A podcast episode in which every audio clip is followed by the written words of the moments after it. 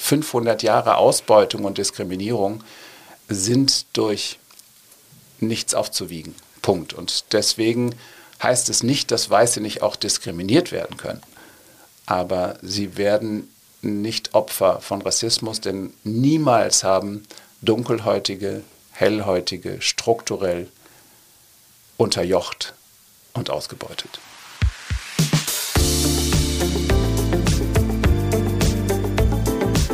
Talk mit K. Mit Anne Burgner. Hallo, liebe Kölnerinnen und Kölner. Hallo natürlich auch an alle anderen. In Talk mit K spreche ich mit spannenden Menschen aus dieser Stadt. Und das immer im Wechsel mit meiner Kollegin Sarah Brassack. Jede Woche Donnerstag um 7 Uhr gibt es eine neue Folge. Dieser Podcast wird für Sie kostenlos vom Kölner Stadtanzeiger bereitgestellt. Wir freuen uns, wenn Sie unseren investigativen Lokaljournalismus unterstützen, indem Sie unser digitales Abo KSTA Plus ausprobieren. Die ersten vier Wochen kosten Sie nur 99 Cent. Alle Infos und Angebote finden Sie unter ksta.de slash pluspodcast. Heute ist Marius Jung zu Gast. Der Sohn eines schwarzen US-Soldaten und einer Deutschen wuchs bei seiner Mutter und seinem Stiefvater auf und bezeichnete sich selbst mal als menschliches Überraschungsei. Außen schwarz und innen weiß. Er arbeitet als Schauspieler, Kabarettist, Buchautor und Coach und hält Menschen beim Thema Rassismus gern den Spiegel vor, um ihnen zu zeigen, wie tief Vorurteile in uns allen verankert sind. In Talk mit K spricht er darüber, wieso es für ihn Humor braucht, um sich mit einem so ernsten Thema zu beschäftigen – er erklärt, warum es Unsinn ist, zu behaupten, man wisse ja heute gar nicht mehr, was man sagen dürfe, und warum es problematisch ist, wenn man ihm sagt, er könne ja sicher super gut singen. Und obwohl er von mitunter schmerzhaften Erfahrungen berichtet, verliert Marius Jung nie den Humor und den Optimismus. Überzeugen Sie sich selbst.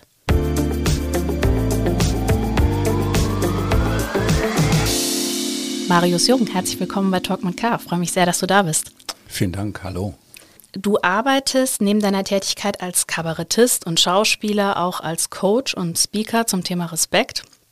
Und dein letztes Buch heißt Wer wird denn da gleich schwarz sehen? Über deine Vorurteile und meine. Und dem stellst du eine, wie ich finde, interessante Triggerwarnung voran, die einen vielleicht ein bisschen äh, überrascht. Du sagst nämlich, dass Menschen, die sich gerne aufregen möchten, vielleicht enttäuscht werden, wenn sie das lesen. Und du sagst auch, was mir gut gefallen hat, äh, dass du lieber mit den Verben sollen und können arbeitest statt mit müssen. Ähm, warum ist dir das so wichtig, das dem voranzustellen? Weil ich davon überzeugt bin, dass wir, egal was auch immer wir lösen wollen, das äh, immer nur konstruktiv und im Diskurs tun können. Und in den Diskurs zu gehen, heißt ja auch eine gewisse Öffnung zu haben zu anderen Positionen, zu anderen Handlungsweisen. Und wenn ich sage müssen, wenn ich sage, du musst das und das tun, dann heißt das ja, das ist nicht diskutabel. Das ist, äh, ist ein fundamentalistischer Ansatz. Und ein Fundamentalismus hat noch nie zu guten Kompromisslösungen geführt. Das stimmt. Jetzt ist ja so, dass die Debatte, aber eigentlich hat man das Gefühl, in den letzten Jahren immer eher noch ein bisschen aufgeregter geworden ist, statt ruhiger oder sachlicher oder so, wie du sie beschreibst. Ähm, verzweifelst du daran manchmal? Natürlich verzweifle ich auch schon mal daran, aber da hilft es mir, äh, Kabarettist zu sein und das äh, humoristisch aufzuarbeiten, weil äh, um humoristisch etwas aufzuarbeiten, muss ich eh ein bisschen Abstand gewinnen. Das heißt, ich muss draufschauen das hilft mir, eine gewisse ähm, emotionale Distanz zwischendrin mal zu den Dingen zu bekommen und äh, dann kann das für einen Augenblick mal Spaß machen, diese ähm, zum Teil ja völlig absurden äh, Diskussionen äh, zu beobachten oder mitzubekommen oder auch selber zu führen. Mhm. Ja, das habe ich auf jeden Fall in deinem Buch, also bei der Lektüre deines Buchs und auch bei gewissen äh, oder bei vielen Ausschnitten aus deinen Bühnenprogrammen sehr bewundert, dass du dir den Humor, man muss man ja auch als Kabarettist, aber auch nach vielen Jahren der Auseinandersetzung mit teils ja auch schwierigen Themen echt immer noch bewahrt hast. Also naja, ich gehe sogar andersrum hin, mhm. weil ich äh, wurde schon öfter angefeindet, dass ich ein so ernstes Thema wie Rassismus mit Humor äh, verbinde.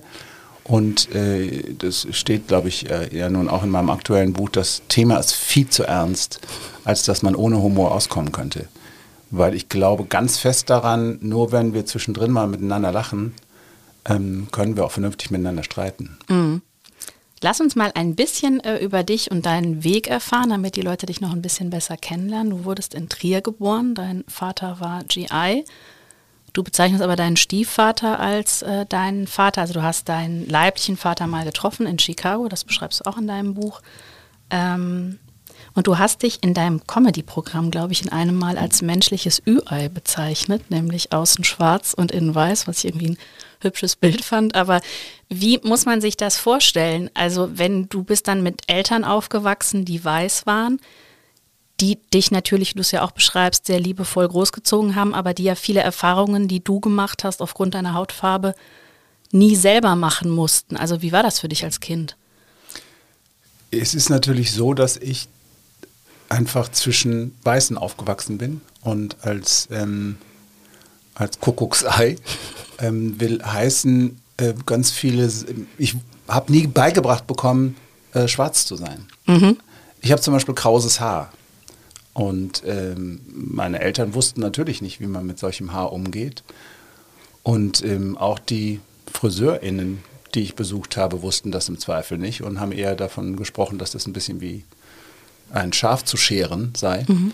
Und aufgrund dessen ähm, ist man natürlich so ein bisschen ein Fremdkörper, den ein Kind aber nicht, ähm, das, dessen wird man sich nicht gewahr. So. Das heißt, ich bin natürlich auch in der linken Blase aufgewachsen, muss man auch sehen. Mhm. Aber ich bin 1965 geboren, äh, da braucht man sich mal keine ähm, Sorgen machen. Der Rassismus war extrem verbreitet und sehr normal. Mhm. Das vergessen viele, weil viele denken immer, ja, früher gab es ja gar keinen Rassismus oder wenig, äh, außer ein paar Glatzen, die rumgerannt sind. Das stimmt ja so gar nicht. Das N-Wort wurde völlig normal im Sprachgebrauch mhm. genutzt und, und, und, und, und. Das Patriarchat war noch stärker als heute und und somit war Diskriminierung und Rassismus einfach totale Normalität. Das habe ich natürlich auch mitbekommen, aber konnte es damals natürlich noch nicht, äh, hatte ich keine Aufsicht. Also das wäre zu viel verlangt. Mhm. Du beschreibst das in deinem Buch, äh, wie das war, als du dann in den Kindergarten kamst und die Kinder dich da ausgegrenzt haben und du gesagt hast, ich will hier nie wieder hingehen. Was man natürlich auch verstehen kann und deine Mutter dann auch gesagt hat, okay, dann bleibst du zu Hause, bis du in die Schule kommst. Da habe ich mich gefragt, ich kann das auf der einen Seite total verstehen, auf der anderen Seite ähm, ist es natürlich sozusagen nur ein Aufschub gewesen damit, dass du dich mit solchen Dingen auseinandersetzen musst. Also weißt du, was ich meine? Hast du manchmal gedacht, es wäre, war das der richtige Weg, weil du vielleicht einfach noch zu jung warst? Oder würdest du jetzt aus deiner heutigen Sicht sagen, vielleicht wäre es auch gut gewesen, wenn man schon da versucht hätte, das in irgendeiner Form zu thematisieren? Naja, für den Fall, ich bin ja nun selber Papa. Von mhm. daher habe ich natürlich, während ich das äh, letzte Buch geschrieben habe, viel darüber nachgedacht. Ähm, auch meine Tochter wächst ja in einer Blase auf. So, ne? Das, ne? Also, ne? Wir waren in einer, in einer Kita, das waren eine, äh, 19 Kinder, drei Betreuer, also alles supi, supi schön. So. Und ähm, sie ist jetzt auch in der Schule, das ist auch ein bisschen Blase. Das, ist, äh, ähm, das ist, sind Schutzräume. So. Ähm, gleichzeitig gilt es natürlich, Kinder auch dem wahren Leben äh, zu öffnen. Ich kann das von heute aus nicht mehr beurteilen. Heute, wenn es um mein Kind ginge, würde ich mir zumindest sehr viele Gedanken darüber machen, inwiefern das vielleicht äh, nur der falsche Kindergarten war. Aber heutzutage wäre es natürlich sowieso nochmal was anderes, weil man natürlich eh erstmal äh, unglaublich tanzt, wenn man überhaupt einen Kita-Platz kriegt. und, und von daher wäre das natürlich noch viel enttäuschender, wenn die Tochter dann käme, also jetzt in meinem Fall meine Tochter käme und sagen, nö, finde ich voll doof da. Ähm, aber glücklicherweise war das auch nie der Fall. Sie ist da wahnsinnig gerne hingegangen. Und von daher war das für mich keine Diskussion. In Rückblick auf mich dass ich doch hätte da hingehen sollen, das wäre interessant gewesen, wenn da irgendjemand, wenn ich da Fürsprecher gehabt hätte. Mhm. Wenn ich da in irgendeiner Form ähm, einen Support bekommen hätte, der mich dann da durchgeführt hätte, diesen Diskurs eben auch mit den anderen Kindern einzugehen. Aber um den einzugehen, müsste ich auch ja als, und das ist, sagen wir, für einen Dreijährigen vielleicht ein bisschen viel verlangt, ähm, eine Diskursfähigkeit mhm. überhaupt, was das angeht, zu haben und überhaupt eine Aufsicht und warum das jetzt plötzlich ein Thema ist, dass ich eine dunkle Haut habe. Wie ist das denn überhaupt als Kind? Ich kann mir das gar nicht vorstellen, weil als Erwachsener ist klar, du sagst es, du hast eine Diskursfähigkeit, du kannst das reflektieren, du hast dich sehr viel damit beschäftigt, du weißt, wo das herkommt. Als Kind spürst du ja erstmal, Leute grenzen mich aus wegen irgendwas, wofür ich überhaupt nichts kann und was ja eigentlich auch gar nichts über mich aussagt. Wie war das dann auch so im weiteren Verlauf, also vielleicht auch gerade in der Pubertät oder so? Wie, wie bist du damit umgegangen in Zeiten, in denen dir diese Mittel vielleicht noch gar nicht zur Verfügung standen? Zum einen ist es so, dass man in der Pubertät noch viel weniger Aufsicht hat. Auch zu dem Zeitpunkt war ich natürlich in meiner Blase. So. Mhm.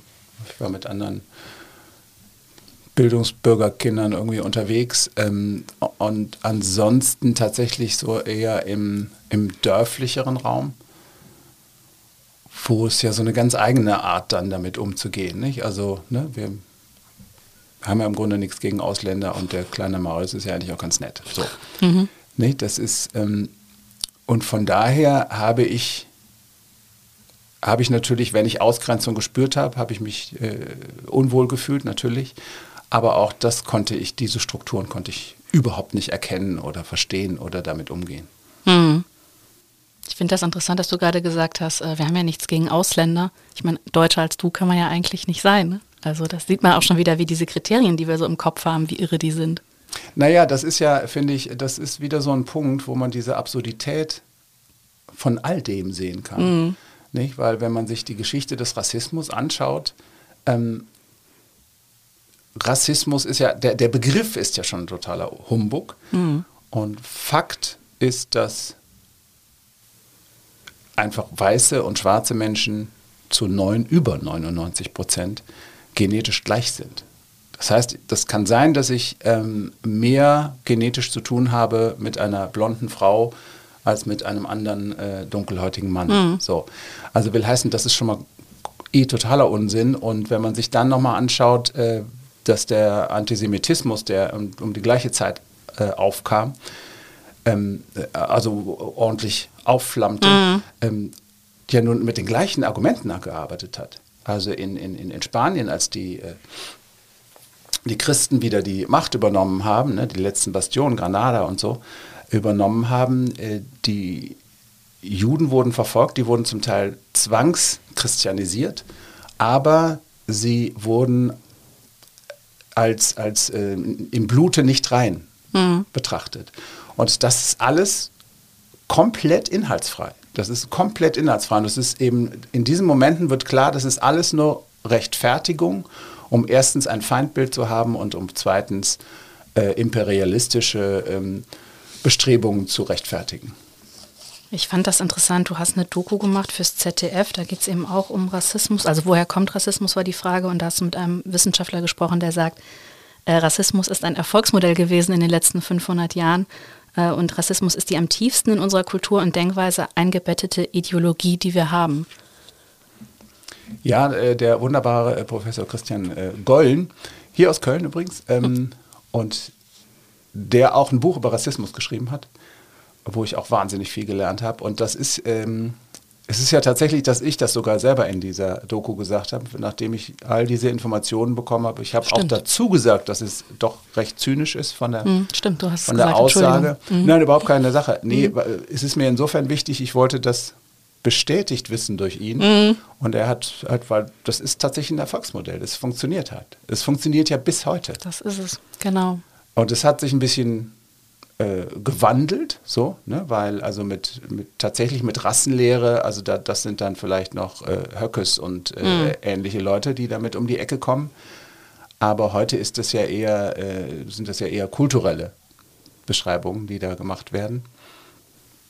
Aber es bleibt dabei. Es ist immer das Gleiche. Also, dass Menschen nicht miteinander auskommen, beziehungsweise dass Menschen andere Menschen für irgendetwas beschuldigen, hat immer damit zu tun, die eigene Gruppe höher zu setzen und die eigene Gruppe in sich zu stärken. Mhm.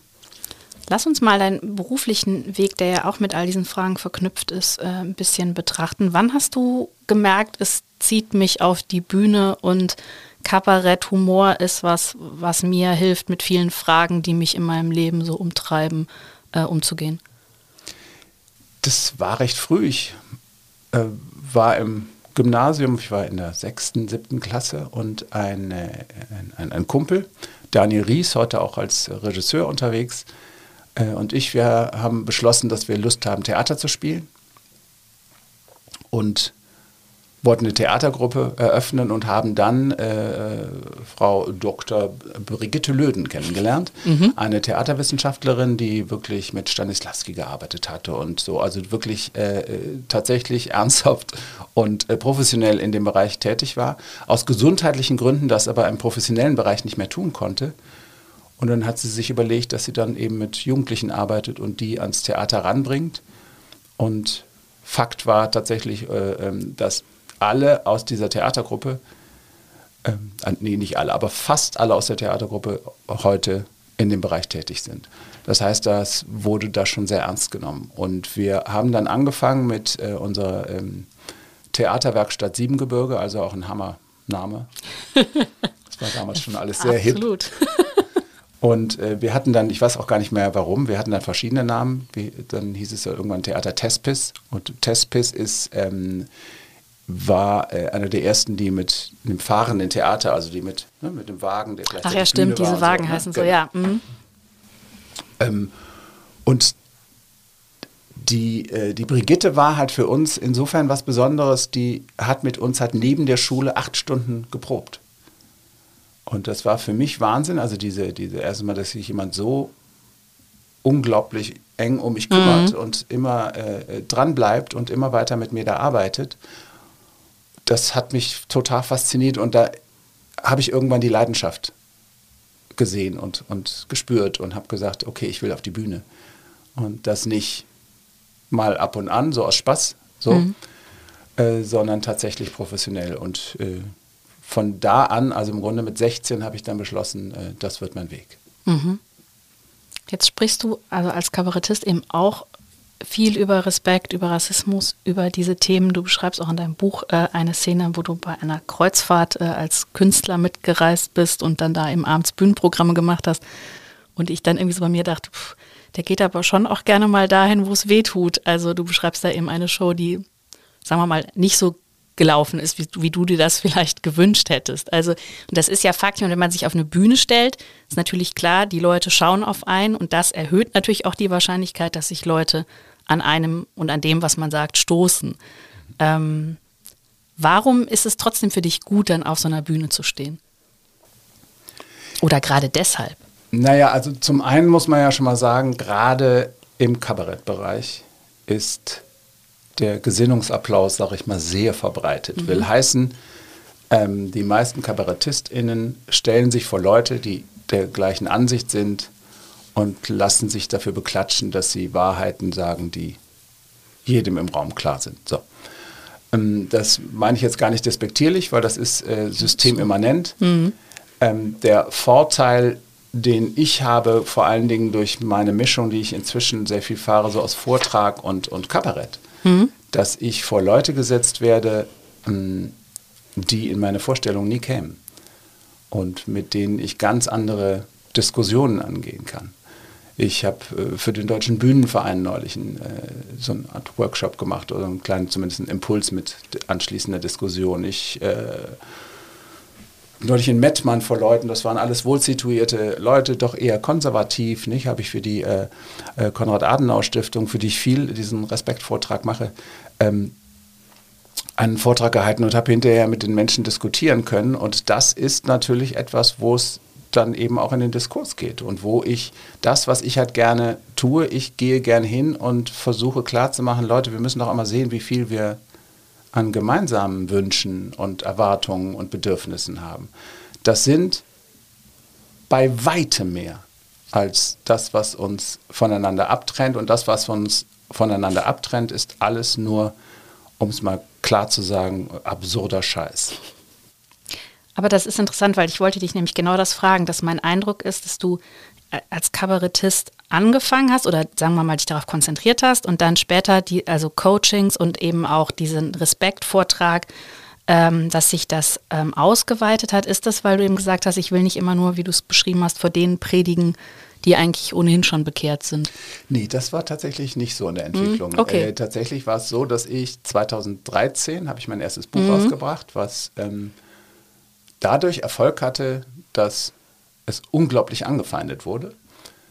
Äh, was auch interessant ist, also heute sind in erster Linie Bücher erfolgreich, die für genug Aufregung sorgen, die so, so äh, klar in der Kante sind, dass ganz viele Leute sich dagegen wehren. So, und dann dadurch bekommen sie Aufmerksamkeit und dadurch so sind sie erfolgreich. Das führte dazu, dass mich viele eingeladen haben, ähm, zu diskutieren, ob es Gewerkschaften, alles Mögliche. Äh, Antirassismusveranstaltungen natürlich auch. Und plötzlich sah ich mich auf der Bühne mit Kabarettausschnitten, aber auch mit ernsten Worten an die Leute und mit den Leuten anzufangen zu diskutieren. Jetzt hatte ich schon äh, viele, viele Jahre ähm, Kurse gemacht. Also ich habe so, so Selbstbewusstseinskurse gemacht, also Bühnenpräsenz und solche Geschichten. Und habe gemerkt, dass dieses Arbeiten mit Leuten und Leuten Impulse zu geben, für mich auch was ganz Spannendes ist. Und dass meine Arbeit sich selber politisiert hatte. Ja, und es ist schon ein Riesenunterschied, ob ich äh, reiner Unterhaltungskünstler bin oder ob ich ähm, mich an dem Punkt sehe, Impulse zu geben. So, also das heißt wirklich Impulse zu geben, wirklich die Leute anzuregen, in den Diskurs zu gehen und aus ihrer Komfortzone rauszugehen. Weil wenn ich ins Kabarett gehe, gibt es äh, durchaus KabarettistInnen, die mich aus der Komfortzone ein bisschen rausholen, weil sie bittere Wahrheiten äh, äußern. Was ich gerne tue, ist äh, provozieren, um klarzumachen, äh, durch einen Perspektivwechsel zum Beispiel, äh, wo ich plötzlich hingehe und äh, diskriminierende Dinge über Weiße scherzhaft sage, was unfassbar gut funktioniert, wo dann Leute empört aufspringen und mich äh, des äh, Rassismus gegen Deutsche, was ich als Begriff so lustig finde, ähm, bezichtigen. Und da sind wir am Punkt. Da sind wir plötzlich an dem Punkt, wo es anfängt, interessant zu werden und wo es anfängt, spannend zu werden. Ich äh, möchte ganz gerne, wenn ich die äh, Zeit habe, äh, das kurz erklären, weil ich kann das nicht einfach so da stehen lassen. Rassismus gegen Deutsche, warum kann es das nicht Ja, geben? da, ja, äh, da wollte ich gleich sowieso noch drauf kommen. Ja, Deswegen dann können wir ist es das gut. auch, sollen wir es jetzt machen? Jo. ja, dann machen wir es doch jetzt, Machen wir genau. es doch jetzt. Ähm, Rassismus gegen Weiße grundsätzlich kann es aus einem einfachen Grund nicht geben. Ein amerikanischer Komiker, dessen Name mir jetzt gerade entfallen ist, ähm, hat eine wunderbare Nummer, der sagte nämlich, wenn es Rassismus gegen Weiße geben soll, müsste ich in eine Zeitmaschine steigen, müsste zurückgehen, wo Rassismus begann und den SchwarzafrikanerInnen sagen, hier, pass mal auf, Leute, ihr fahrt jetzt hoch nach Europa, unterjocht die Leute, beutet deren Bodenschätze aus und äh, in 500 Jahren reden wir uns wieder. Und dann gibt es Rassismus gegen Weiße. Will eben heißen, Rassismus gegen eine Gruppe kann es nur geben, wenn das strukturell ist, wenn es strukturelle Diskriminierung ist und 500 Jahre Ausbeutung und Diskriminierung sind durch nichts aufzuwiegen. Punkt. Und deswegen heißt es nicht, dass Weiße nicht auch diskriminiert werden können. Aber sie werden nicht Opfer von Rassismus, denn niemals haben dunkelhäutige, hellhäutige strukturell unterjocht und ausgebeutet. Ich wollte da eben auch noch gleich drauf kommen und ich finde das auch deshalb interessant, weil ähm, das ist ja so eine fast schon reflexhafte Antwort, die es oft gibt, finde ich. Das liest man auch sehr oft in Kommentaren online. Und ich wollte dich eben, wenn du magst, noch so zu ein, zwei anderen Sätzen, die genauso in diese Richtung gehen, fragen, wie du damit umgehst und wie man dann auch äh, ruhig bleibt jetzt in deiner Situation, weil ich mir dann wirklich denke, es muss ja manchmal irgendwie äh, auch schwierig sein. Und äh, ich würde mal anfangen, wenn das für dich okay Sehr ist. gerne. Genau. Du hast den einen jetzt gerade schon gesagt, was ich immer, äh, was mich immer total irritiert ist, wenn weiße Menschen sagen, also ich finde das ja gar nicht rassistisch, wenn hm, hm, hm. Und außerdem habe ich das ja auch gar nicht rassistisch gemeint. Das ist ja so eine Standardaussage. Äh, sind äh, äh, lustigerweise eine, äh, zwei Sätze aus einer Nummer, die ich viel spiele, weil ich das tatsächlich natürlich viel höre. Ich erinnere mich tatsächlich an einen Moment, da kann, daran kann ich es erklären. Ich bin von der Bühne gegangen und habe ähm, eine ältere Dame im Publikum gefragt, wie sie nicht weiße Menschen nennt. Und sie nannte mir mit einem Lächeln auf den Lippen das N-Wort, das ich kurz vorher noch ganz klar als rassistisch konnotiert erklärt habe. Und dann sagte sie eben die beiden Sätze, ja, ja, aber sie sage das ja immer schon so und sie meine das ja nicht so. Und das ist natürlich ähm, hm, recht mutige Aussage und da, das kann man mit einem Satz erklären. Die Deutungshoheit für ein, eine Benennung wird immer die benannte Person haben, immer. Weil alles andere gibt keinen Sinn. Das heißt, wenn mich jemand mit dem N-Wort bezeichnet und gleichzeitig sagt, er oder sie meine das nicht so, hilft das nicht. Das, ist, das bleibt eine Beleidigung und das bleibt eine, eine Dreistigkeit, das einfach zu tun. Und vor allen Dingen kann ich eben nicht, ich kann ja nicht, das ist, ich habe zu der Dame damals nämlich tatsächlich gesagt, ja, ähm, gut, wenn wir uns erst jetzt besser kennen, dann nenne ich sie nur noch Schlampe. Mhm. Sofort kippte die Stimmung im Publikum. Und dann habe ich aber zu ihr eben durchs Mikro äh, für alle hörbar gesagt, aber ich meine das ja nicht so. Und da hatte sie es verstanden. Da sind wir übrigens wieder beim Perspektivwechsel. Mhm. Hast du eine Erklärung, warum äh, das für viele Leute, also ob ich jetzt Schokokuss sage oder das alte Wort spielt ja überhaupt keine Rolle. Also ich sage einfach ein anderes Wort, weil ich weiß, das würde Menschen verletzen, wenn ich dieses alte Wort benutze. Und das habe ich in meiner Kindheit auch noch gesagt. So. Ändert sich für mich überhaupt nichts. Tut mir nicht weh. Äh, das äh, sage ich auch gerne schon mal. Äh, warum, warum tut das so weh? Ja. Ähm, das hat meiner Ansicht nach zwei Gründe. Das eine ist definitiv das merke ich auch, das habe ich auch im Buch äh, einen, einen Fall beschrieben, dass Leute ihre Vergangenheit gefährdet sehen. Also dass sie sich ähm, sozusagen mh, hm, hinterher nochmal angeklagt für das, was damals war. So, dass sie damals das N-Wort benutzt haben, dass sie damals auch mit einer Süßigkeit zum Beispiel in Verbindung das N-Wort benutzt mhm. haben. Ähm, und um das zu äh, nivellieren und um das wegzukriegen, äh, benutzt man das heute und sagt, ja, das ist ja nur so, ist ja nur so scherzhaft. Und das ist das, das ist das eine, glaube ich. Und zum anderen ähm, gibt es so eine, ähm, wie soll ich sagen, so eine, so eine, so eine Angst, ähm, die Kindheit und, und also ganz viel aus die, dem, wie sich das angefühlt hat, die Kindheit. So, nicht? Und, und, und so, die, so ein Begriff für eine Süßigkeit ist dann einfach ein perfektes Ding. Mhm. Das, äh, das sind Sachen, also es gibt auch, auch so Süßigkeiten, wenn man die in den Mund nimmt, äh, die hat man seit 30 Jahren nicht mehr. Äh, und das macht unfassbar viele Bilder auf mhm. und das macht ganz viel Wärme. Und äh, dass Menschen Angst haben, diese Wärme sozusagen ähm, entzogen zu bekommen. Ähm, beides kann ich an dieser Stelle einfach mal äh, den HörerInnen sagen, äh, ist natürlich Unsinn, weil ich gehe doch nicht hin und sage, oh, früher habe ich, keine Ahnung, äh, Spinnen die Beine ausgerissen, weil ich ein Kind war und das lustig fand. Äh, deshalb werde ich mich nicht heute als, ähm, keine Ahnung, Spinnenfaschisten äh, äh bezeichnen, sondern sagen, das mache ich heute nicht mehr, weil ich weiß, das ist absolut nicht in Ordnung und das macht man nicht und äh, gut so, gut, dass ich das heute weiß. Und eine Begrifflichkeit wegzulassen, ist ja nicht schlimm. Ist niemand sagt, äh, und dann bitte gleich noch die Fingerkuppen abschneiden.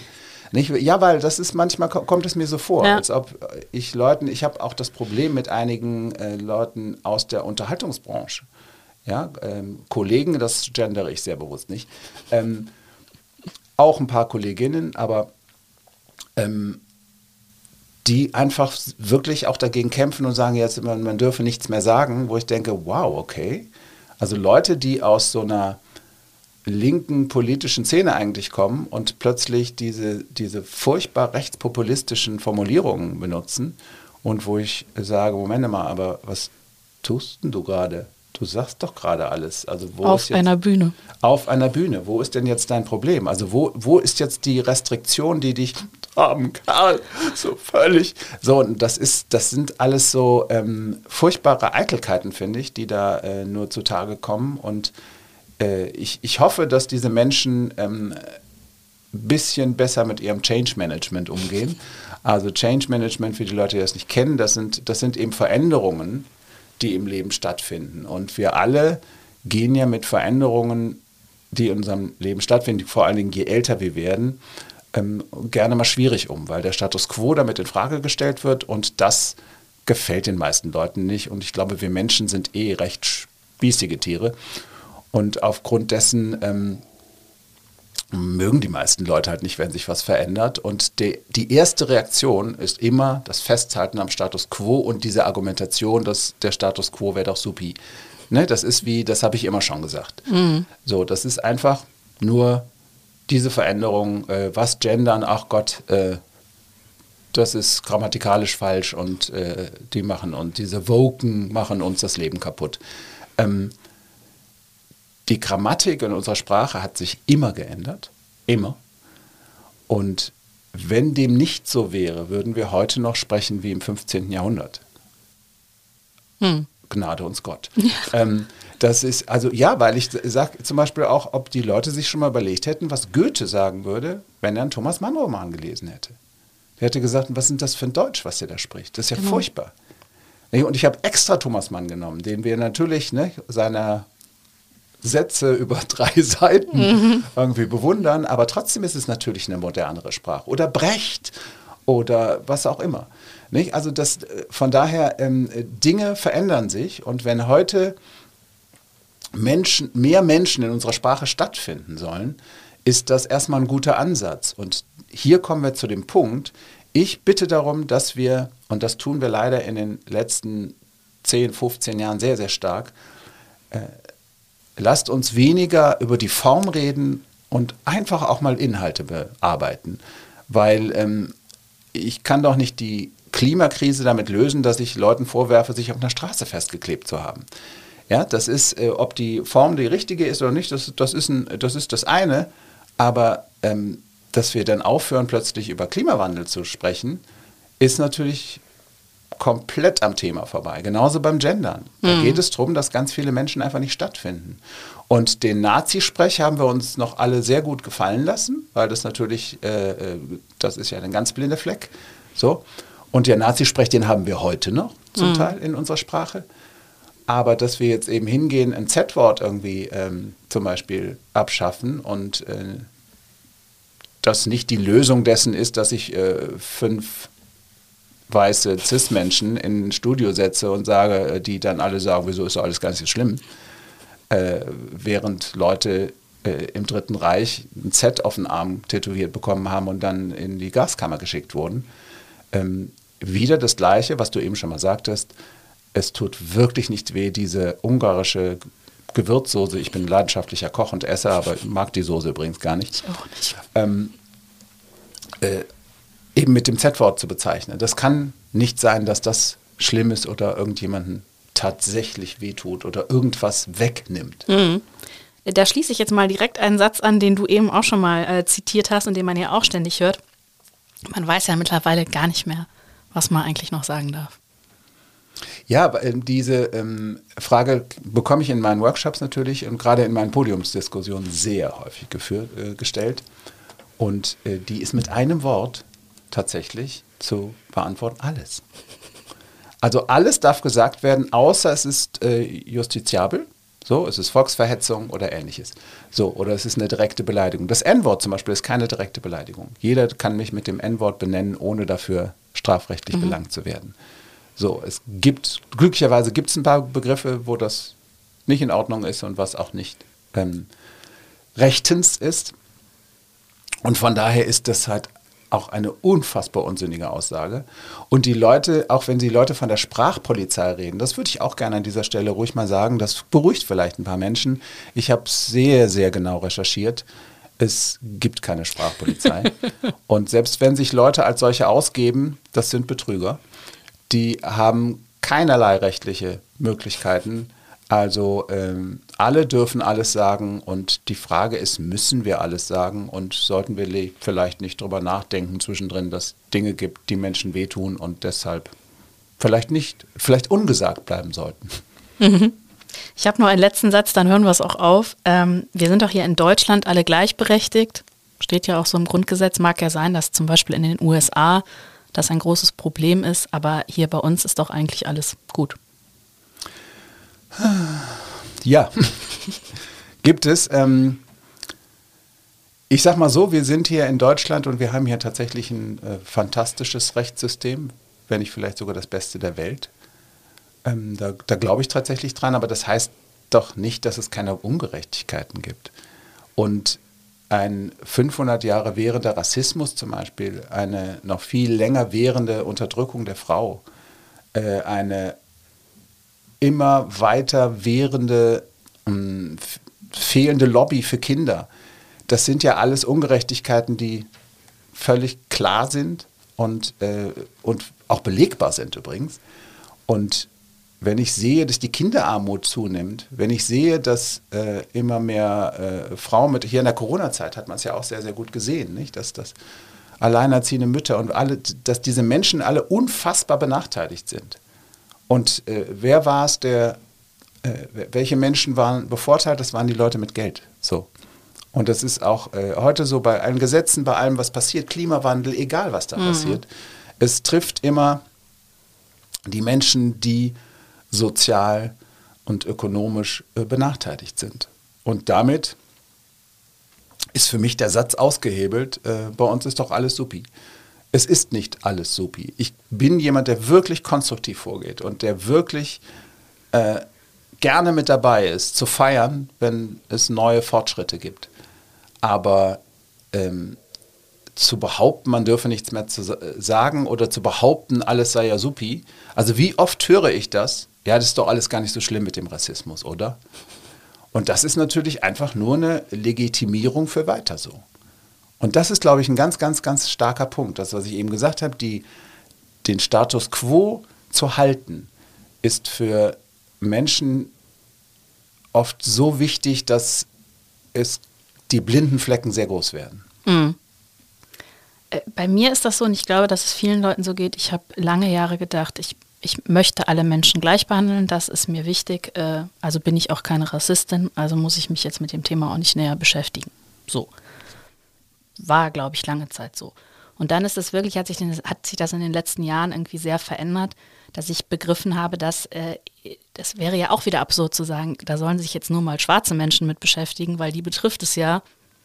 Ich habe damit ja gar nichts zu tun. Und dann habe ich, was mich wirklich ich auch noch nie öffentlich erzählt, aber ich habe mal, es gibt einen Test von der Harvard äh, University, kennst du wahrscheinlich, ne, mhm. ne, wo man so, ich erkläre das vielleicht kurz den ZuhörerInnen, da muss man immer Bilder von schwarzen oder weißen Menschen kombinieren, also die werden immer kombiniert, entweder mit positiven Begriffen oder mit negativen und dann muss man einfach so schnell es geht reagieren und dann, wenn eine bestimmte Verbindung da ist, drücken. Und ich habe diesen Test gemacht und ich habe gedacht, was soll da jetzt mal rauskommen? Ist mir völlig schleierhaft. Und dann stand da im Ergebnis, ich weiß nicht mehr genau, wie es formuliert war, aber in, in ihnen sind rassistische Denkmuster, weil ich eben offensichtlich schwarze Menschen schneller oder leichter mit negativen Begriffen verknüpfen konnte als Weiße, was mich total geschockt hat.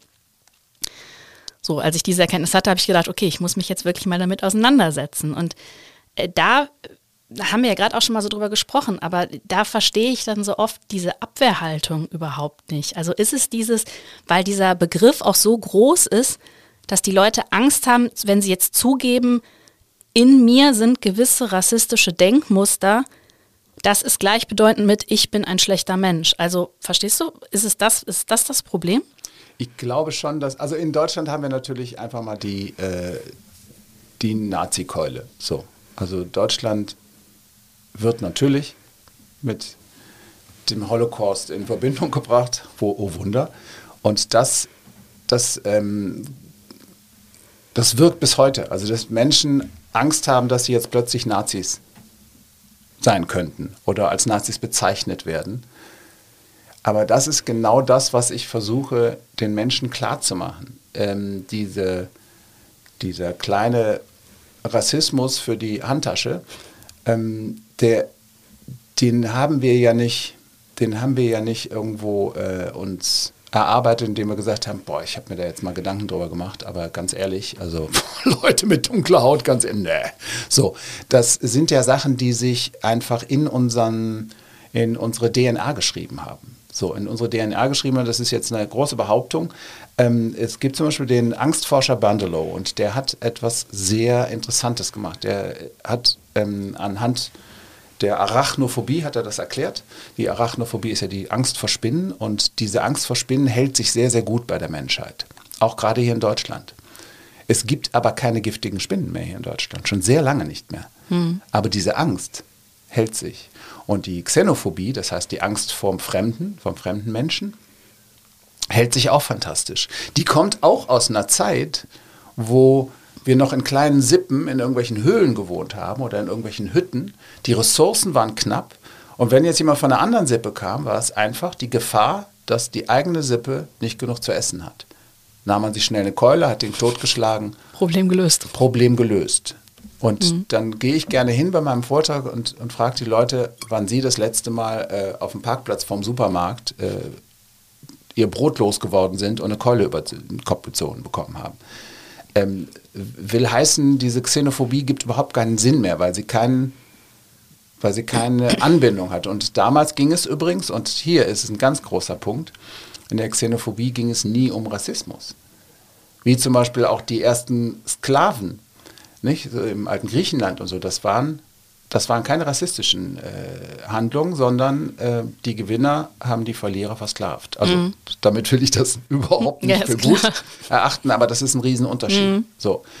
Und, und das ist ja, das ist, das ist so der, der, der, der, der Ansatz, wo, wo man merkt, okay, das, hier stimmen wieder die Verhältnisse nicht von dem, was man eigentlich will und von dem, was dann aber passiert. Und deshalb ist dieser Rassismus in so vielen von uns drin und auch in mir übrigens. Durch ganz viele, durch Bücher, durch Hörspiele. Äh, fünf Freunde, drei Fragezeichen, mhm. äh, was das Z-Wort angeht, TKKG. Und also gerade Sinti und Roma kommen in diesen ganzen Hörspielen, ist, ich sag mal vorsichtig, nicht so gut weg. So. Und ich habe da wirklich dann in der Recherche zu meinem letzten Buch, habe ich da Sachen gehört, wo mir alles aus dem Gesicht gefallen ist. Und jetzt kommen wir an einen Punkt, der, den ich für ähm, dann sehr spannend hielt, dass ich plötzlich bei mir selber gemerkt habe, dass ich bestimmte Sachen einfach im Kopf habe. Mhm. So, ob das jetzt scherzhafte Sachen sind wie Polen klauen oder Sachen, die tatsächlich so, richt, so ein bisschen tiefer gehen, Sinti und Roma klauen. Mhm. So, ne? Die, äh, nicht die, die, die Sinti und Roma kommen in die Stadt, äh, ne, haltet eure Geldbörsen fest. So, mhm. das waren ja oft so die, die, die, das Narrativ in den Büchern oder eben auch, äh, also gerne eben bei Edith Blyton und Co. Und dieses Ding habe ich bis heute irgendwo in meinem Hirn, schwemmt das wieder hoch. Ich habe äh, hier in Köln auf dem, auf dem Flohmarkt habe ich äh, ein, ein Mädchen gesehen. Es gibt hier, ähm, hier in der Gegend gibt es so ein, äh, so so ein Sportsvereine, die was Tolles machen, Empowerment für Mädchen. Und da sind ganz, da sind sowohl äh, hier, lokale Kinder, ne, äh, Gölsche Mädchen genauso wie äh, Syrerinnen und, und auch Sinti und Roma und so weiter. Jetzt hatte dieses Mädchen halt ein Trikot und da stand hinten im Sinti und darunter ihre, ihre Nummer. So. Und mein erster Gedanke war, das war auf dem Flohmarkt, die stand an, vor irgendwelchen Spielsachen. Mein erster Gedanke, na hoffentlich klaut die gleich nichts. Und ich habe mich sehr schnell dafür gescholten, weil es mir sehr schnell aufgefallen ist. Aber, und das müssen wir einfach eingestehen, wir haben solche Sachen tief in uns drin. Wenn wir nochmal ganz kurz zurückgehen zu diesem Harvard-Test, mhm. den habe ich natürlich auch gemacht. Mhm. Den habe ich gemacht unter Aufsicht des WDRs. Ah, okay. Und, ähm, und das war schon interessant. Das war schon sehr interessant. Da waren viele junge Leute, es waren äh, einige junge ähm, äh, MedizinstudentInnen und die haben sehr viel bessere Ergebnisse gehabt als ich, weil sie auch ein Glück diese Geschichte gar nicht hatten. Mhm. Ja, also diese Geschichte, des, wo Rassismus normal war, wo Rassismus alltäglich war, ist er heute auch, aber heute wird er bewusster, äh, mehr bewusst gemacht. Mhm. Unsere Sprache wird mehr diskutiert. Und das ist das hier, Taron Ricks zum Beispiel, der Schauspieler, mhm. hat ihn auch gemacht. Den hatte ich nämlich gesehen zum ersten Mal. Da ich, kam ich auf diesen Test, äh, wurde der mir äh, gewahr und der war auch völlig schockiert. Nicht? Das ist ein schwarzer Mann, mhm. ein Afrodeutscher und der auch, der auch gesagt, ja, rassistische Tendenzen. Ne? Also äh, also die Beurteilung, die ist einfach tief in uns verwurzelt und die kommt auch, mal, das könnten wir vielleicht auch gleich mal als Thema durchaus nehmen, äh, auch eben durch ein Framing. Mhm. Wie, in welchem Zusammenhang sehen wir Menschen? Erklär das mal. Ich glaube, Framing ist so ein Begriff, der noch nicht allen. Framing ähm, will heißen, ich nehme jetzt einfach mal ein Beispiel. Wenn ich, ähm, keine Ahnung, Hunger, Hunger in der Welt oder Brot für die Welt oder so, also Plakate sehe, mhm. dann sehe ich süße kleine schwarze Kinder mit großen Augen.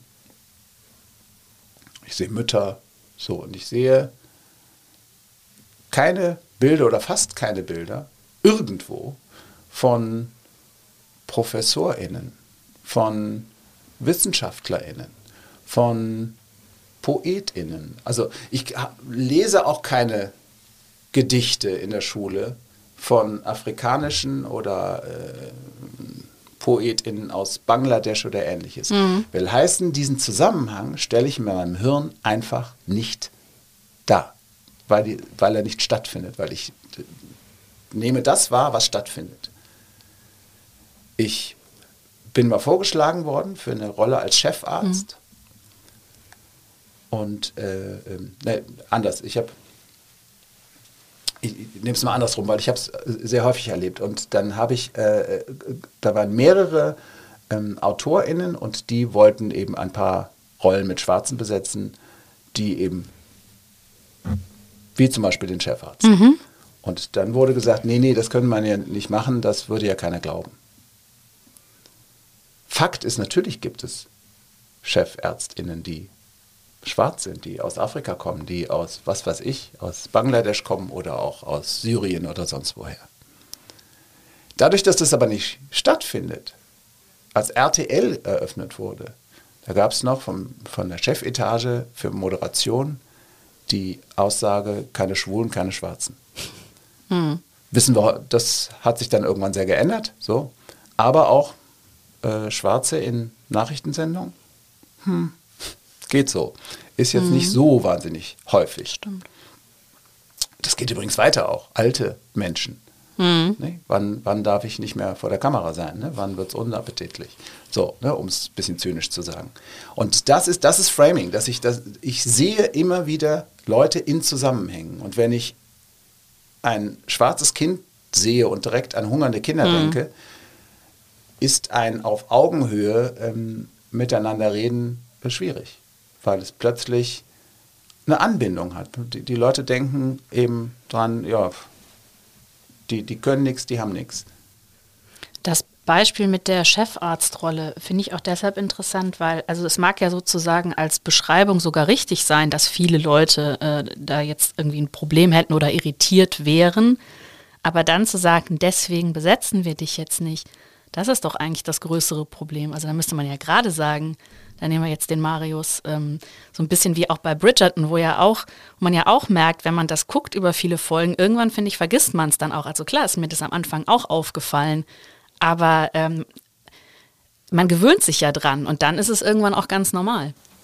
Ja, genau. Also ich glaube, also bei Bridgerton ging es mir so, ich ich habe reingeguckt, das ist einfach nicht mein Ding. Ja, so. Okay. Ist mir ein bisschen zu, das hat so, ähm, weiß ich nicht, so, ist so ein bisschen soaplastig, genau. Es ist doch schon sehr boulevardesk, sage ich mal. Ja.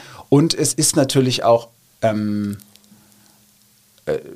ja, man kann schon geradezu aktionistisch, was es angeht. Aber es ist natürlich äh, insofern wunderbar, weil es äh, so als sehr leichter Diskussionspunkt gelten kann, ne? weil es eben so soapmäßig ist und jetzt nicht irgendwie eine riesen äh, Rassismusdebatte auch noch in dem, in dem Ding äh, losgetreten wird, mhm. sondern ähm, man einfach sagt, ja, guck mal, wie sieht denn das aus? Also, äh, keine Ahnung, in, in, in, in Berlin gab es mal eine Aufführung von Hamlet, glaube ich, war das, und da waren alle schwarz.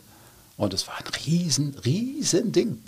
Wo man dann auch denkt, hm, Leute, Theater, weiß nicht, euch mal damit auseinandergesetzt, das kommt vom Maskenspiel übrigens.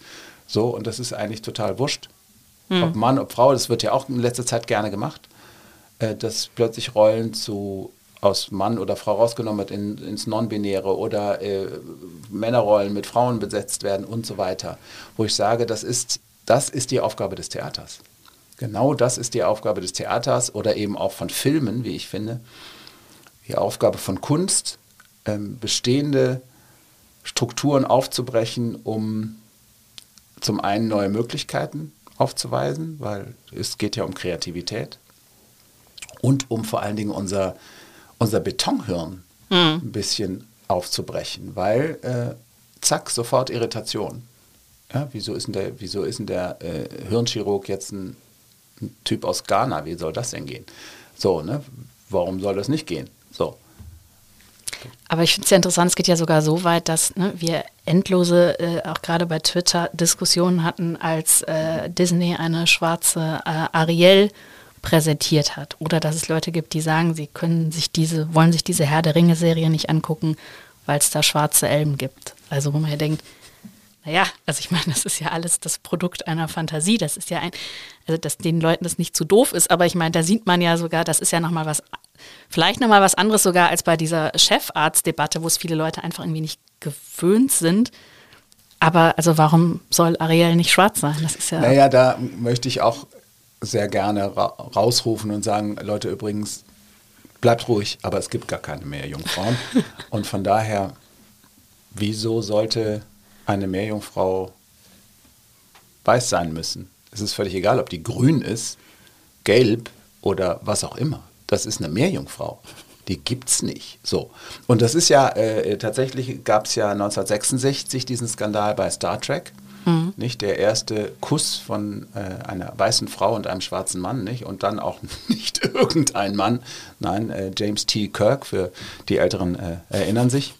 Und äh, Nicole Nicholas, die ja tatsächlich, äh, das war ja auch schon ein Riesending, nicht so in die zur Kerntruppe äh, des Ensembles gehörte und auf der Brücke arbeitete und die beiden haben sich geküsst und das war ein Riesenskandal. Diese Folge wurde in äh, Bundesstaaten zum Teil nicht ausgestrahlt und gleichzeitig muss man natürlich sehr deutlich sagen, ähm, vorsichtshalber versteckt in einer Science-Fiction-Serie, wo Menschen mit irgendwelchen Wesen mit anderen Aggregatzuständen irgendwelche Liebesbeziehungen haben, aber es wird sich aufgeregt, dass eine schwarze Frau einen weißen Mann küsst.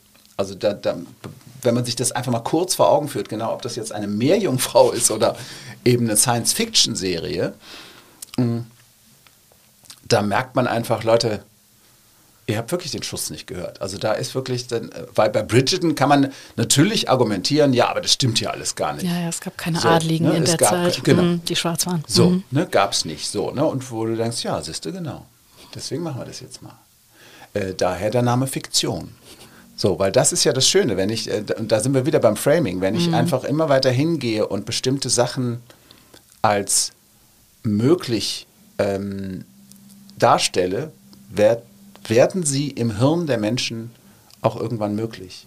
So, und das ist, glaube ich, ein, ein, ein Riesending. Hier, Mattel finde ich ein ganz interessantes. Ich habe eine neunjährige Tochter, äh, die mit Barbie gerne spielt. Und die Barbies sind ja jetzt ultra äh, divers. Nicht? Mhm. So, ne? Und es gibt zum Beispiel Barbies, die flache Füße haben und nicht diese orthopädischen ähm, mhm.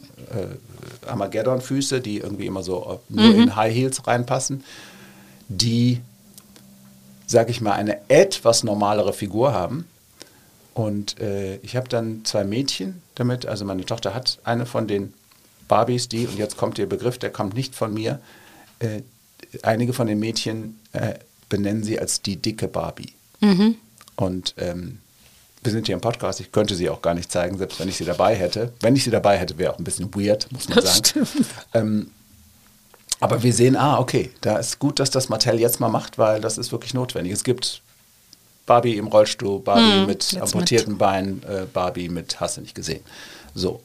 Und äh, auch inzwischen einen sehr schönen schwarzen Can, mhm. so, ähm, den meiner Tochter gerne von erwachsenen Frauen abgenommen bekommt. so, aber was wir genau eben, da, ja, da sind wir immer wieder am gleichen Punkt. Wir müssen die Möglichkeiten in Bildern klar machen. Wir müssen diese Möglichkeiten ähm, immer wieder aufweisen. Und wenn wir sie lang genug und oft genug aufweisen, weil meine Tochter hat natürlich ein völlig anderes Verhältnis zum, ob das zum Gendern ist, ob das zum, zum Klimaschutz ist Meine Tochter ist neun, die ist seit zwei Jahren überzeugte Vegetarierin. Mhm. Ähm, also Pesco-Vegetarierin, aber ähm, noch so, das, äh, einfach aus ernährungstechnischen Gründen, damit es einfacher für uns ist, sagen wir ruhig, wie es ist. Ähm, und das sind, hat damit zu tun, in welchem Zusammenhang wir aufwachsen und was wir sehen und was wir mitbekommen. Und meine Tochter bekommt natürlich allein durch mich, der sich so viel mit diesen Sachen auseinandersetzt, also jetzt die ZDF-Doku, die ja glücklicherweise immer noch in der Mediathek ist, die kann ich jetzt keinem Kind zeigen. Mhm. Ne, dafür ist sie erheblich zu heftig. Aber wir diskutieren natürlich viel darüber, auch über Begriffe, die in Büchern vorkommen. Und wenn man sich moderne Bücher anschaut, die sind eben nicht mehr äh, so rassistisch durchzogen. Da wollte ich dich, weil du es gerade ansprichst, äh, auch nochmal ähm, zu fragen, kommt auch in deinem Buch vor, sprichst du unter anderem über Jim Knopf und was er dir bedeutet hat als Kind ähm, und sprichst auch Pippi Langstrumpf an, äh, wo das dann jetzt der Vater ein Südseekönig ist. Das ist ja auch so eine Diskussion. Soll man das N-Wort aus diesen Büchern rausnehmen? Ähm, hätte man jetzt zum Beispiel bei Mark Twain, äh, bliebe wahrscheinlich nicht mehr so wahnsinnig viel übrig.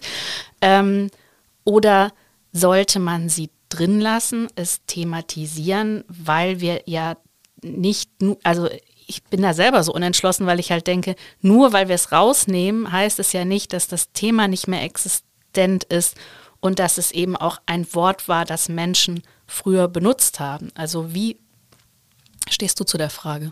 Äh, da, da, hat sich viel in mir gewandelt, weil ich mich äh, natürlich sehr viel theoretisch damit auseinandersetze. Und ich habe lange Zeit sehr deutlich gesagt, ich möchte meiner Tochter erklären, warum man das N-Board irgendwann genutzt hat und wie es genutzt wurde und so weiter. Ähm, gleichzeitig habe ich natürlich, als meine Tochter klein war, beim Vorlesen die Wörter ausgetauscht, mhm. weil Kinder bis zum gewissen Alter einfach gar nicht historisch denken können und aufgrund dessen kann man diesen Zusammenhang nicht klar machen. Punkt. So.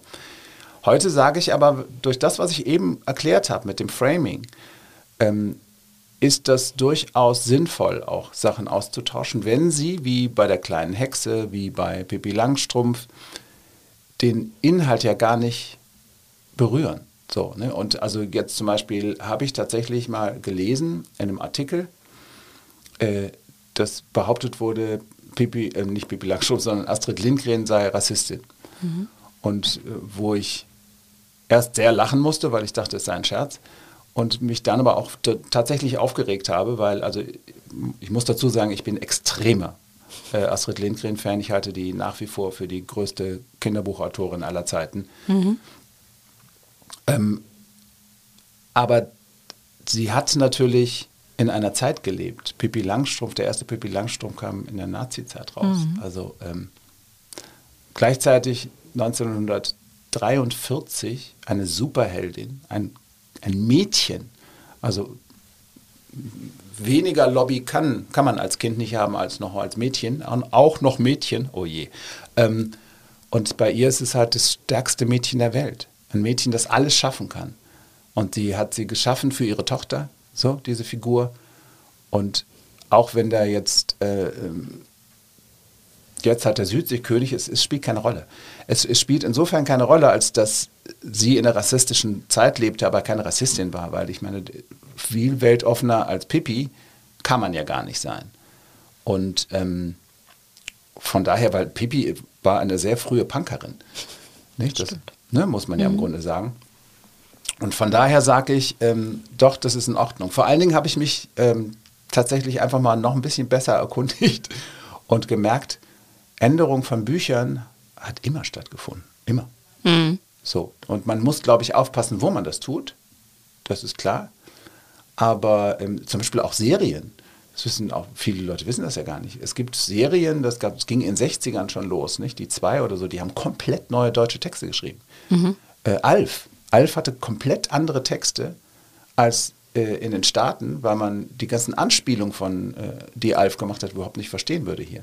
Ganz vielen Sitcoms und so weiter. Mhm. Und bei äh, Preußler zum Beispiel ähm, hat man aus der kleinen Hexe ähm, auch das N-Wort an einer Stelle rausgenommen, wo ich ganz klar sage, äh, erst dachte, muss das sein, äh, soll man das nicht da lassen, aber auf der anderen Seite, es macht keinen, im Narrativ gar keinen Sinn. Also es ist kein es ist, wenn das getauscht wird, ändert sich nichts. Also gut, da hat sich insoweit was geändert. Man hat das N-Wort mit äh, äh, Messerwerfer mhm. ausgetauscht. Wo ich dachte, gut, ist jetzt irgendwie so, so ein äh, bisschen merkwürdig, der Tausch. Mhm. Aber ähm, es ist nicht schlimm tatsächlich, weil die Erklärung und die, den historischen Zusammenhang und so, den muss ich meiner Tochter eh anders erklären. Und wenn ich den nicht erkläre, dann mache ich Framing. Dann gehe ich hin und erkläre meinem Kind im Grunde damit, ja, das N-Wort, das ist schon völlig in Ordnung, wenn man es nicht so meint. Mhm. Du hast eben schon mal dein äh, erstes Buch angesprochen, das ist 2014 erschienen und trägt den Titel Singen können die doch alle, nee, doch können die alle ohne das doch, äh, Handbuch für Endfreunde. Mhm. Und darauf war ein Bild von dir, mhm. nackt, mit so einer großen Schleife über dem Schritt. Und das hat damals für, wie du ja auch schon angesprochen hast, sehr viele Reaktionen äh, geführt. Du solltest auch einen, Negativpreis für Rassismus erhalten, den du auch annehmen wolltest. Dann haben die sich das nochmal anders überlegt. Aber ähm, wenn du jetzt so auch deine eigene Entwicklung im Umgang mit all diesen Fragen anschaust, ähm, Würdest du das heute nochmal so machen? Warum war das, war das damals die richtige Entscheidung? Würdest du heute sagen, ähm, das war auch damals schon nicht so gut? Also hauptsächlich jetzt über dieses Provokationsmuster zu gehen. Wie stehst du dazu nach knapp zehn Jahren? Ich würde es heute natürlich nicht so machen. Ich habe witzigerweise gerade vor äh, drei Tagen mit dem ehemaligen Humorchef von Carlsen, wo das rauskam, mhm. der auch mein Lektor war für das Buch, ähm, gesprochen und wir haben ganz klar gesagt, Natürlich würden wir das heute nicht mehr machen. Wir sind heute an einem ganz anderen Punkt. Mhm. So. Und gleichzeitig stehe ich zu dem, zu dem Buch und was ich da drin sage, heute noch unbedingt. Aber ich würde heute mit Begriffen ein bisschen vorsichtiger umgehen. Und die Provokation damals, das war damals mein, äh, mein Weg auf der Bühne. Das war damals einfach mein Ding. Ich habe die Leute, ich habe da äh, Dinge, also zum Beispiel hier ein Zitat, was ich heute noch, wenn ich es äh, nutze, immer noch, ähm, wo ich das N-Wort noch sage, äh, und zwar ist es ein, ein, Biologiebuch aus dem Jahre 1912 aus Deutschland. Daran steht, der Neger ist ein Tier, das spricht. Und hier brauche ich das N-Wort. Mhm. Hier brauche ich es, um zu zeigen, wie menschenverachtend ähm, Kinder gebildet wurden. Und das sind auch diese Punkte, wo ich sage, Leute, der Rassismus ist an allen Ecken und Enden in, äh, geimpft worden. Und, ähm, aber ansonsten gehe ich zum Beispiel heute hin, ich habe ich hab Nummern, wo das N-Wort eine Rolle spielt und wo ich eben vom N-Wort spreche. Mhm. So. Und das dann auch erkläre, dass ich das nicht mehr auf der Bühne sage, weil außer ich muss es. Nee? Also ich muss es, weil es ein Zitat ist, wo mhm. es sonst einfach äh, so abgeschwächt wird, dass es überhaupt nicht mehr schockierend ist, was es ist in der Aussage.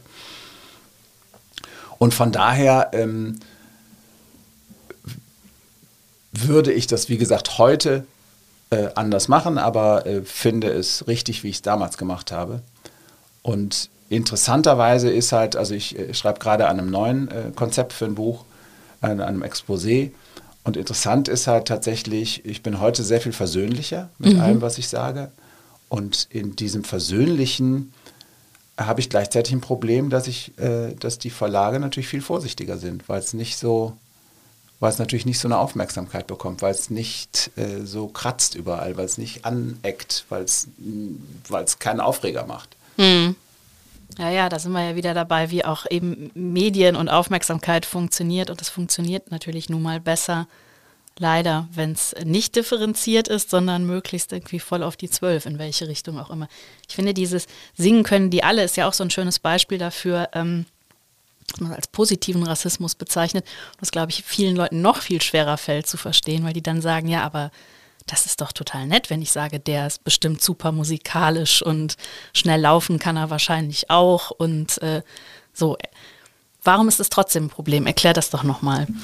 Ich habe das im, im, im Buch, habe ich eine Stelle, wo ich ähm, hingehe anhand von, von, von Goethe und äh, anderen Künstlern, wo ich hingehe und eine Beschreibung mache irgendwie, dass sie wie sie mit Sprache umgehen können und das so ein bisschen auch mit ihrer Hautfarbe und so weiter mhm. kombiniere. Und dann mache ich das gleiche mit Jimi Hendrix. So. Und die Mehrheitsgesellschaft und die, die Mehrheit, die auch im Framing für Bildung steht, die für Poesie steht, die für viele gute und, und hoch angesehene Sachen steht, ähm, bekommt sozusagen die ganze Breite der Interpretation. Ein Jimi Hendrix wird eine Musikalität aufgrund seiner Hautfarbe zugesprochen. Mhm.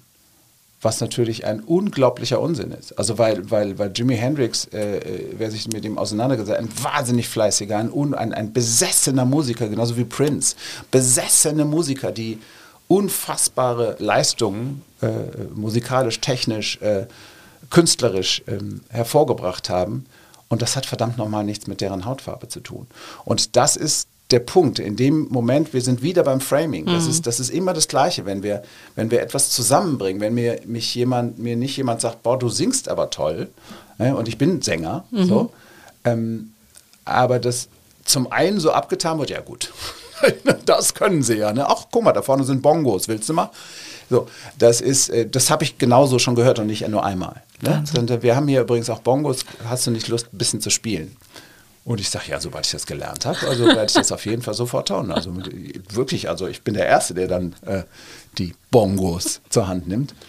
Ähm, es ist eben so beleidigend, weil es der individuelle Punkt wird rausgenommen und mir wird eine Fähigkeit zugesprochen, weil ich bestimmte Pigmente in meiner Haut eingelagert mhm. habe. Das ist aber auch wirklich, wenn man es mal so, wie ich es gerade getan habe, ausdrückt, wird doch klar, wie beknackt das ist, um das mal ein bisschen, ne? manchmal brauche ich dann, also es ist jetzt nicht so ein schlimmer Kraftausdruck, manchmal in mhm. meinem Kopf entstehen da noch viel schlimmere äh, Kraftausdrücke, weil es mich halt auch immer mal wieder wütend macht, dass ich so reduziert werde und dann irgendwelche Sachen mir entweder zugeschrieben mhm. werden oder nicht zugetraut werden. Also wie oft wird mir zum Beispiel nicht zugetraut, dass ich Deutsch spreche? Oder dass ich ein vernünftiges Deutsch spreche. Und das hätte ich gerne, würde ich den wirklich auch gönnen, den Leuten, die das tun, die mir das Deutsch absprechen, obwohl sie es selber gar nicht können, als Bio-Deutsche. Ich fand das interessant, äh, das, was du gerade beschrieben hast, das Beispiel mit Jimi Hendrix, weil du ja zuerst Goethe und Thomas Mann äh, so beschreibst und das tatsächlich, muss ich sagen, beim Lesen auch genauso war, als ich dachte, das ist ja für ein Quatsch. Also aufgrund seiner, ich weiß nicht mehr, lockigen Haare oder irgendwas war da die eine Beschreibung.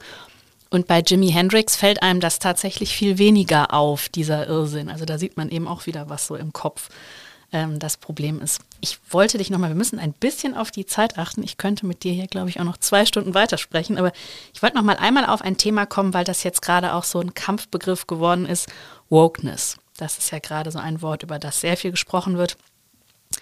Und du sagst, ähm, du tust dich damit schwer. Du hast auch an einer Stelle gesagt, Political Correctness sei die unheilvollste Erfindung seit dem alkoholfreien Bier. Ähm, jetzt ist es ja eigentlich gut, wenn Leute besonders aufmerksam sein wollen, es sozusagen auf jeden Fall richtig machen wollen. Warum tust du dich schwer damit? Ich tue mich ähm, mit den Ideen und den Zielen überhaupt gar kein bisschen schwer. Ich tue mich schwer mit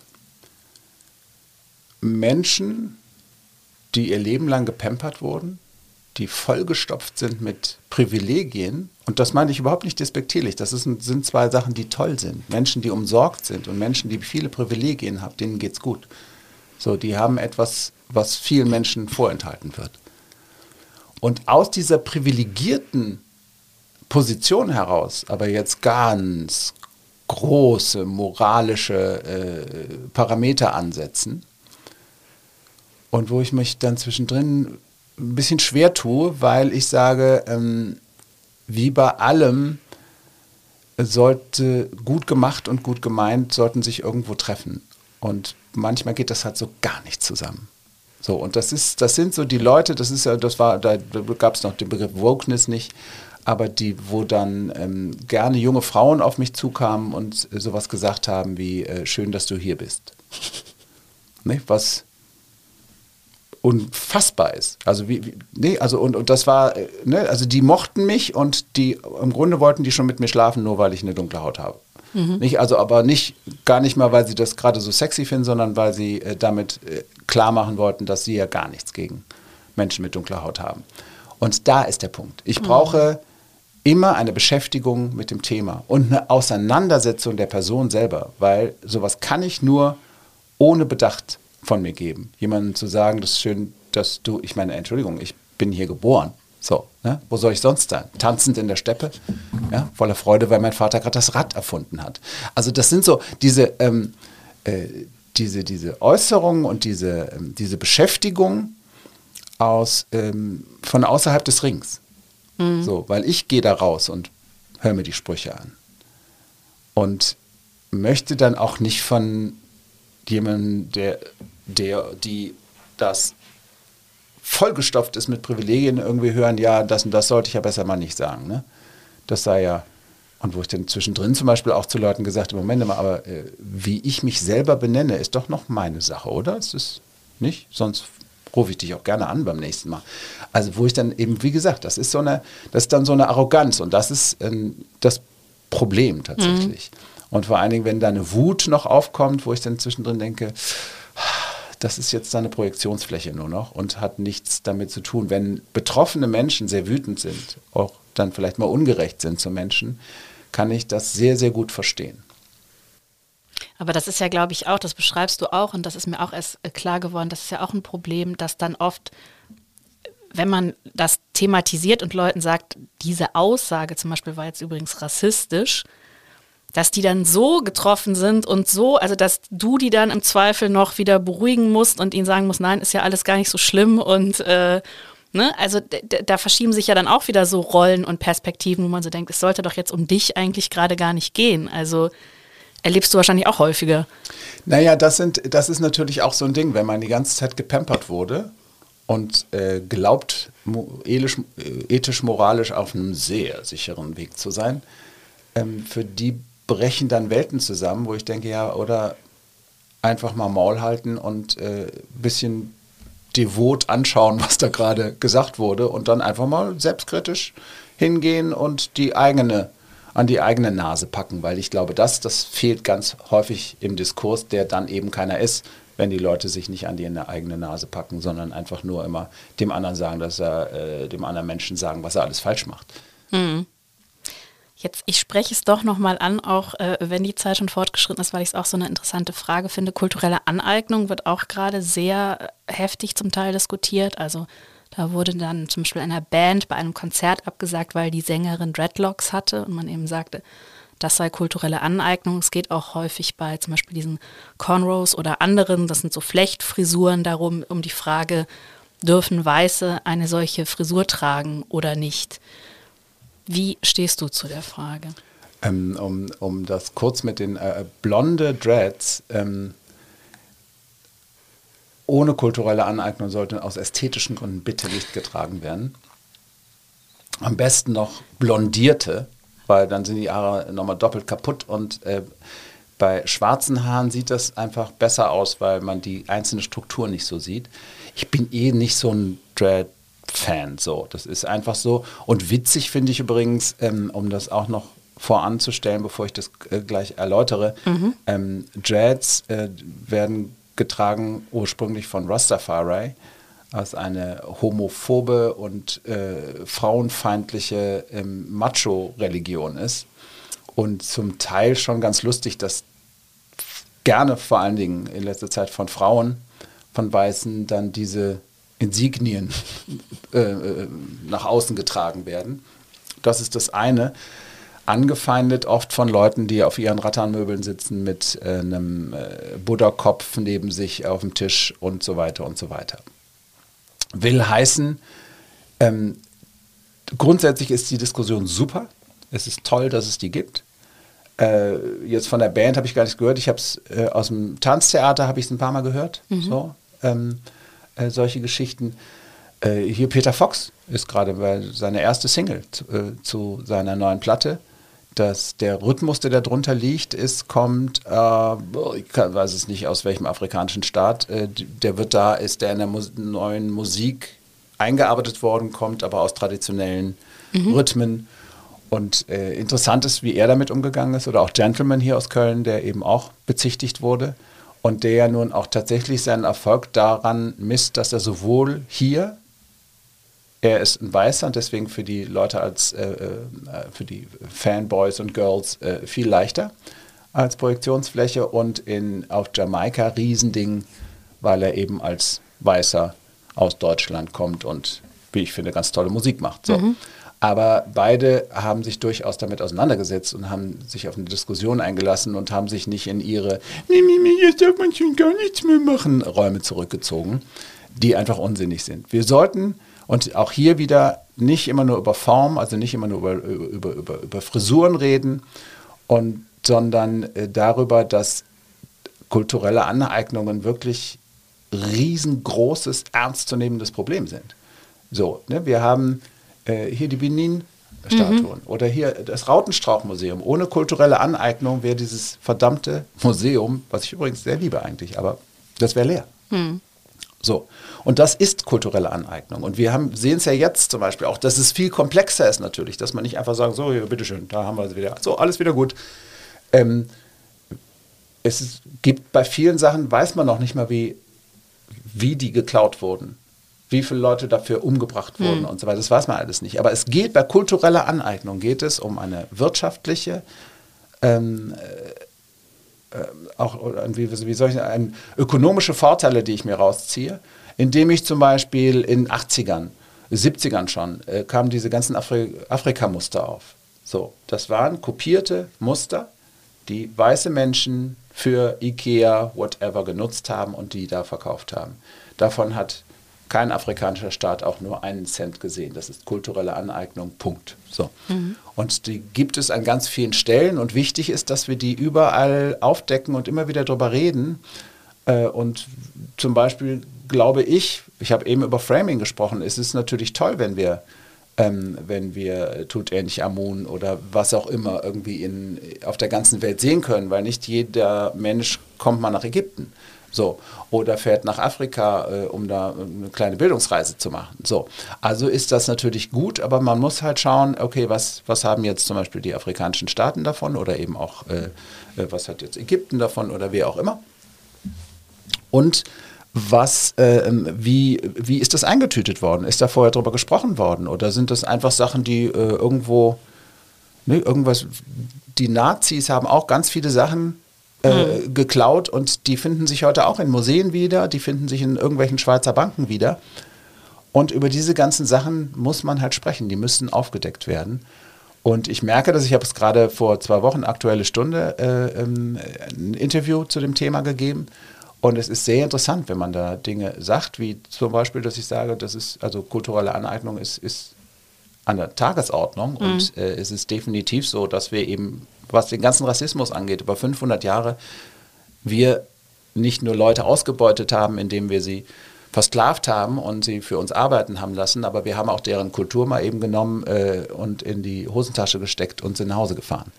So, und deswegen ist kulturelle Aneignung ein wahnsinnig ernstzunehmendes Thema und ich hoffe, dass es weniger in solchen banalen Räumen wie äh, die blonde Frau, die jetzt gerade eine sehr hässliche Frisur hat, weil sie Dreads hat, ähm, ob das in Ordnung ist, dass sie aus der Tanzgruppe ausgeschlossen wird oder ihr Konzert abgesagt wird. Mhm. Ich fand bei den Benin-Bronzen interessant, dass ja dann die Diskussion, äh, also dann hat man sich eben entschlossen, wir geben, wobei es ja auch nur ein sehr kleiner Teil ist bisher, muss man auch mal sagen, geben die zurück. Und dann kam auf einmal die Diskussion auf, dass Leute aus Deutschland oder diesem Raum zumindest äh, jetzt den Ländern äh, äh, vorschreiben wollen, äh, wie sie denn eigentlich damit umzugehen haben. Also das ist ja auch schon wieder, also man kann nicht sagen, wir geben euch die zurück, weil wir die euch geraubt haben, aber weil wir es besser wissen als ihr, entscheiden wir jetzt mal, wie ihr die wo auszustellen habt. Weil bei uns, eigentlich waren die ja bei uns im Museum sowieso am besten präsentiert. Also ja, ja, genau, und super geschützt und tolle Wissenschaftler mhm. haben wir hier und alles. Aber vor allen Dingen, was ich auch sehr interessant fand, äh, waren die Diskussionen, die dann plötzlich losgingen. Ja, da ähm, werden ja äh, jetzt da wären ja sehr korrupte Strukturen in dem Land und so. Ach, tatsächlich sind da korrupte Strukturen. Wie sind die da wohl hingekommen? Das ist, möchte man kann man gar nicht rausfinden. Die sind einfach so entstanden. Die sind einfach so entstanden, dass wir einfach in so gut wie jedem afrikanischen Staat die Strukturen komplett zerschlagen haben und wenn äh, Strukturen zerschlagen werden, entstehen korrupte Strukturen. Punkt. Gerade wenn die Leute arm sind, wenn die Leute gar nicht wissen, wohin, dann äh, wird sowas immer äh, zur Machtergreifung von irgendwelchen Idioten führen. So. Äh, und das hat nichts mit einer Hautfarbe zu tun, sondern eben ganz einfach mit wirtschaftlichen und politischen Entwicklungen. So.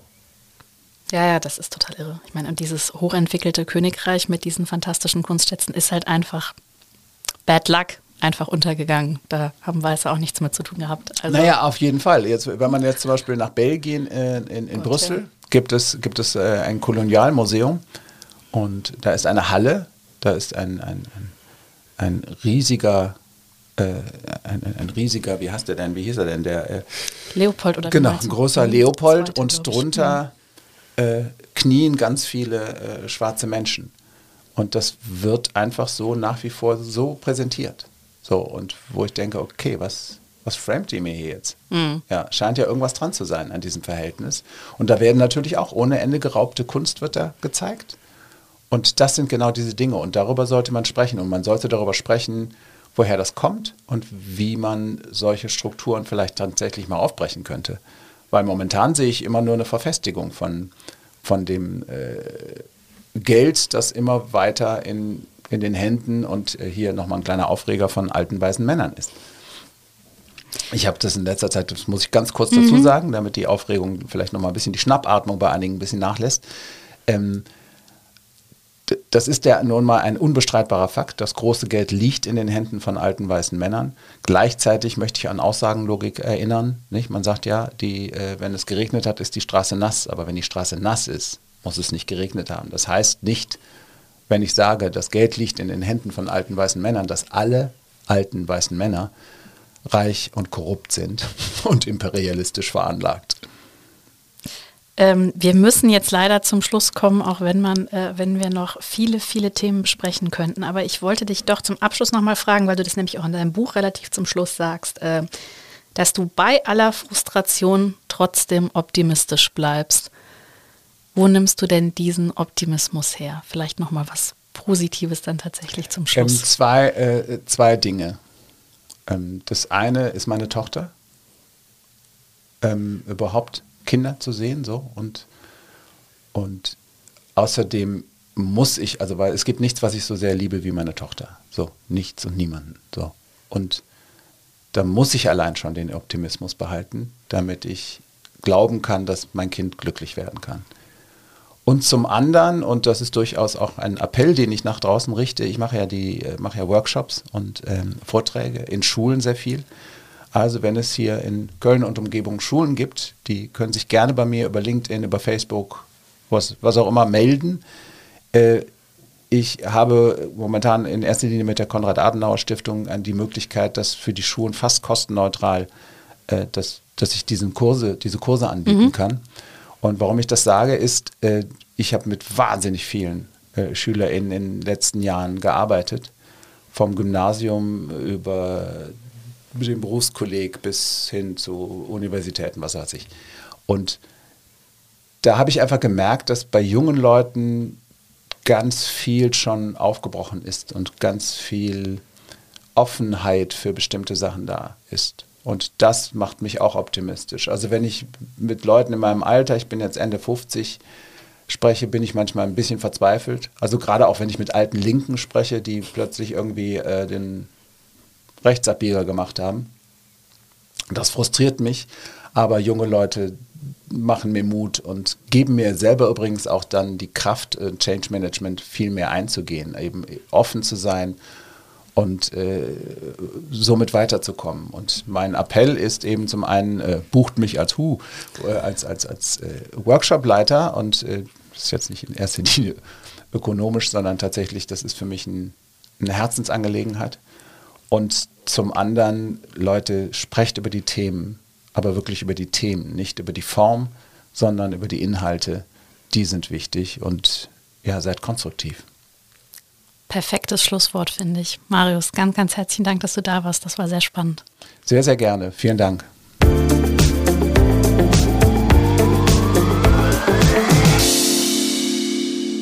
Ich möchte an dieser Stelle auf unseren neuen Podcast True Crime Köln hinweisen. Dort hören Sie alle zwei Wochen samstags eine neue Folge über einen spannenden Kriminalfall.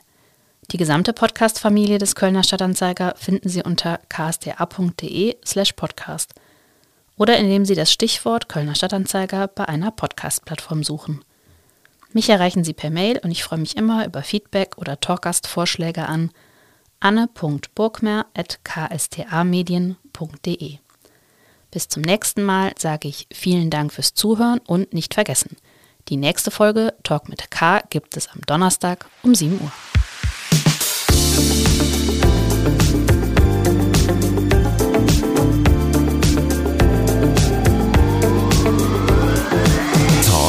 mit K.